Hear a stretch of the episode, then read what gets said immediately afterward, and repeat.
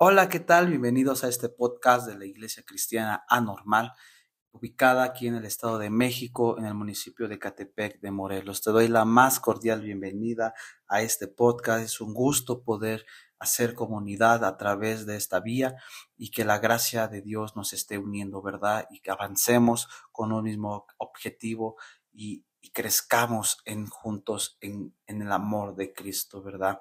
Pues te doy la bienvenida, me presento, soy Isaac el que está a cargo eh, titular de la iglesia eh, ya mencionada, es un gusto y sería un gusto poderte conocer, ¿verdad? Si tú nos puedes regalar un, mensaje dejándonos aquí qué te parece este podcast, eh, nos, me alegraría y al igual si tú nos puedes dejar un inbox en nuestra página de Facebook, también nos alegraría. nos encuentras como iglesia Comando Mark Church, ¿ok? Bien, pues hoy es 6 eh, de enero del 2024 con esta serie de reinicio. Hoy es día 5, nuestro día, eh, bueno, días es 5 y día 5 de 20, nos faltan 15, 15 días aún de esta serie pequeña meditando sobre ello, ¿verdad? Y bien, pues hoy vamos a hablar sobre este día 5, ah, sobre el lugar, ¿verdad? Y hoy vamos a entender por qué lugar, ¿verdad? Bien, Hoy, vamos a examinar el lugar donde usted ora, porque eso es muy importante para el éxito de su reset de oración, ¿verdad? Claro. Jesús se refirió al lugar de oración privada en la siguiente ilustración. Te lo voy a leer en, en este versículo de la Biblia. Todo aquí eh, tiene cita, ¿ok? Dice ahí Mateo 6:6. Mas tú cuando ores, entra a tu aposento y, y cerrada la puerta, ora a tu Padre que está en lo secreto y tu Padre que ve en lo secreto te recompensará en público. Mateo 6:6, ¿verdad? El consejo, ¿cuál es el consejo de Jesús, verdad? Del lugar. Dice, construya su vida de oración en una roca, en un lugar secreto. Es muy importante. Eh, si es bueno eh, orar, eh, a lo mejor dar gracias a Dios en los alimentos, orar como familia, pero sí es muy importante establecer un lugar secreto es eh, más que sea secreto, un lugar para él, que tú le sea el cuarto, sea la recámara, un lugar privado donde nadie te pueda distraer, ¿verdad? ¿Verdad? Porque si no, ah, encuentre un cuarto donde usted pueda apartarse de otras personas, cierre la puerta y tenga un tiempo personal con su Padre Dios, ¿verdad? Que es muy importante. Jesús dio una forma garantizada para ir a la presencia del Padre. Y él dijo que el Padre está en el lugar secreto, que cuando nosotros cerramos la puerta, inmediatamente estamos con Él en la intimidad. Instantánea, todo lo que usted desea tiene que hacer para encontrarse con el Padre es cerrar la puerta. Cerrar la puerta es un acto de intimidad, Cerrar la puerta es un acto de decir, dejo afuera mis problemas, dejo a un lado mis distractores y me someto porque voy a encontrarme, ¿verdad? En este caso, Jesús, él no tenía un cuarto donde él se podía apartar de otras personas, ¿verdad? Él siempre oraba, a lo mejor se iba, dice que desde muy temprano se aportaba de sus discípulos para buscar al Padre, a su Padre, eh, y oraba a lo mejor en, el cerro, en el campo, en el desierto, eh, eh, lo vemos en las barcas, a lo mejor estaba orando, en fin, Jesús no tenía así como que un lugar ah, como hoy en día la iglesia popular, ¿verdad? Tienes que venir a la capilla o a la iglesia para orar, no, o sea, eso, ah, sean lineamientos, ¿verdad? Pero en este caso, ¿verdad? Todo lo que nosotros necesitamos es encontrarnos con el Padre y cerrar esa puerta, ¿verdad? Eh, Marcos, eh, quiero ir a Marcos, vamos a Marcos 1.35, vamos a Marcos 1.35. Acompáñenme a Marcos. Marcos 1.35. Marcos 1.35. Dice así, levantándose muy de mañana, cuando todavía estaba oscuro, Jesús salió y fue al lugar solitario y allí oraba, ¿verdad? Jesús era un hombre de oración. Y si Él es nuestro maestro y decimos decir que Él es nuestro maestro, pues tenemos que ser buenos imitadores de maestro, ¿verdad? Entonces, esta es la idea de cerrar la puerta. Jesús quería decir que debemos encontrar un lugar donde estemos solos, ¿verdad? Y vamos a Salmos 91, obvio por el tiempo y todo, no te voy a leer todo el Salmo 91, yo te, que tú lo puedas leer en tu casa, pero solo quiero leer Salmo 91, versículo 1, y dice así, el que habita en el amparo del Altísimo morará en la sombra del Omnipotente. Me encanta, el que habita en el amparo del Altísimo morará bajo la sombra del Omnipotente, ¿verdad? Es, es algo que nos está hablando, ¿verdad? De, de la gracia, nos está hablando del poder de la oración, ¿verdad? Esta relación de habitar con el Padre se inicia al retirarnos al lugar secreto de oración pero luego nunca termina ya que mantenemos la misma intimidad con Él durante el día. Él nos quiere revelar los secretos de cómo vivir en su presencia todo el día. Necesitamos, iglesia, someternos a la oración. La oración es sumamente importante. Día a día tenemos que orar, pero insisto, de calidad, porque a lo mejor tú vas en el bus, en el, en el Mexibus, vas en donde vayas, eh, eh, eh, donde vayas y oran, Padre, protégeme, bendíceme, ella, ella. Pero no, no nos metemos a decir, Padre, ¿qué quieres que, cómo quieres que yo ore? ¿Por qué quieres que yo ore? Porque muchas veces oramos a nuestro favor, oramos por las circunstancias, pero no oramos por esto, ¿verdad? Recuerdo que ahora que mi madre estuvo hospitalizada, ¿verdad? Estábamos ahí eh, la oración era enfocada, orábamos fuera del hospital, es un hospital muy grande aquí en, dentro de la Ciudad de México. Eh, vienen muchísimos pacientes del, del interior de la Ciudad de México, de, en fin, de otros estados, porque es un, es un hospital donde se ven casos o está toda la tecnología, los mejores doctores. Y, y saben, orábamos por mi madre, María del Carmen, y cosas así, pero Después Dios nos llevaba o me llevó a orar no solo por ella, sino orar por todos los enfermos, porque muchas veces solo pedimos a, los, a, nuestro, a nuestro entorno, pero no oramos allá afuera.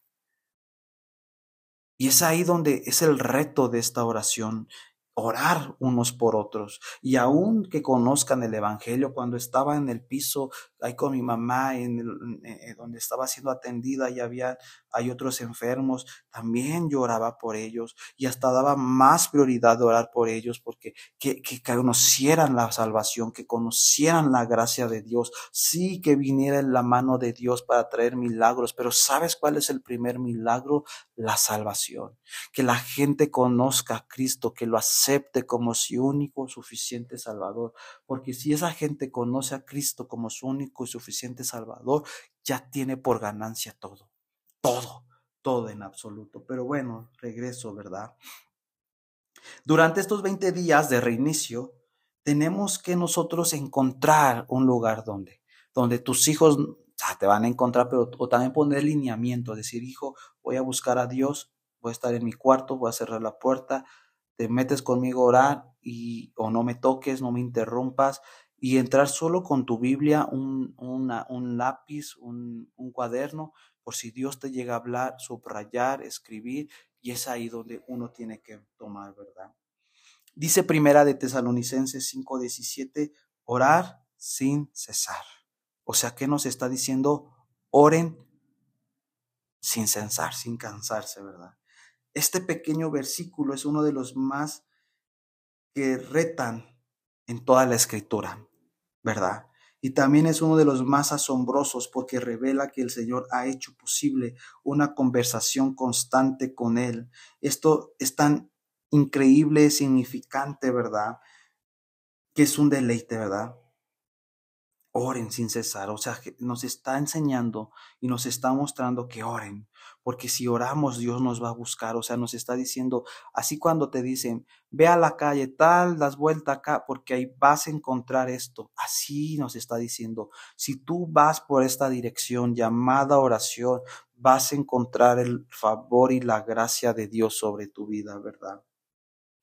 Lo que sucede en este tiempo de reset, de 20 minutos que nos hemos propuesto, no termina cuando finalizan los 20 minutos. Al contrario, enciende algo que continúa encendiendo en nuestro resto de nuestro día. O sea, si tú inicias tu día orando 20 minutos, tu fe va a ser levantada, aunque vengan circunstancias, ahí estará la semilla, porque has peleado contra todas estas circunstancias, ¿verdad? Insisto, primera de Tesalonicenses 5:17, este pequeño verso es la inspiración más grande de cada creyente y debería ser, ¿verdad? Que tiene un corazón noble hacia todo de Dios.